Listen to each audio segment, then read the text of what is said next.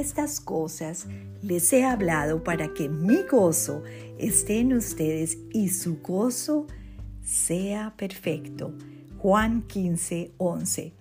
Señor, qué gran fuente de gozo y esperanza es poder descansar en tu palabra y en tu paz y en tu bendición en medio de un mundo en caos.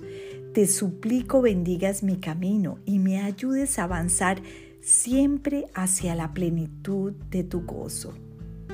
Que yo pueda vivir cantándote alabanzas y dándote gracias porque tú me amas y te preocupas por mis necesidades y desafíos. Ayúdame a orar, obedecer y mantener mi mirada en ti, un Padre lleno de gozo que me anima e inspira cada día. Te amo, Señor. Te ruego me llenes hoy con tu perfecta paz gozosa para que la dicha se imponga sobre mis inquietudes y aflicciones. Confío plenamente en ti, en tu grandeza y en tu poder.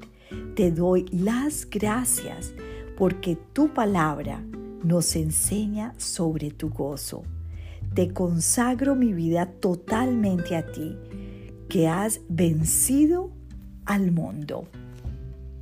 El gozo que Dios ofrece no es una felicidad pasajera, porque podemos poder experimentar la felicidad de comprar unos zapatos, de ir a un paseo, muchas cosas que son felicidades pasajeras, ¿verdad?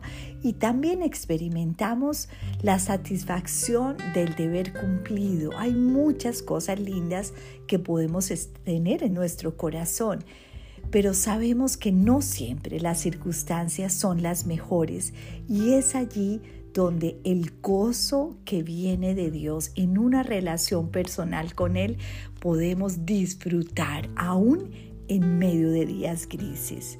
Dios te bendiga.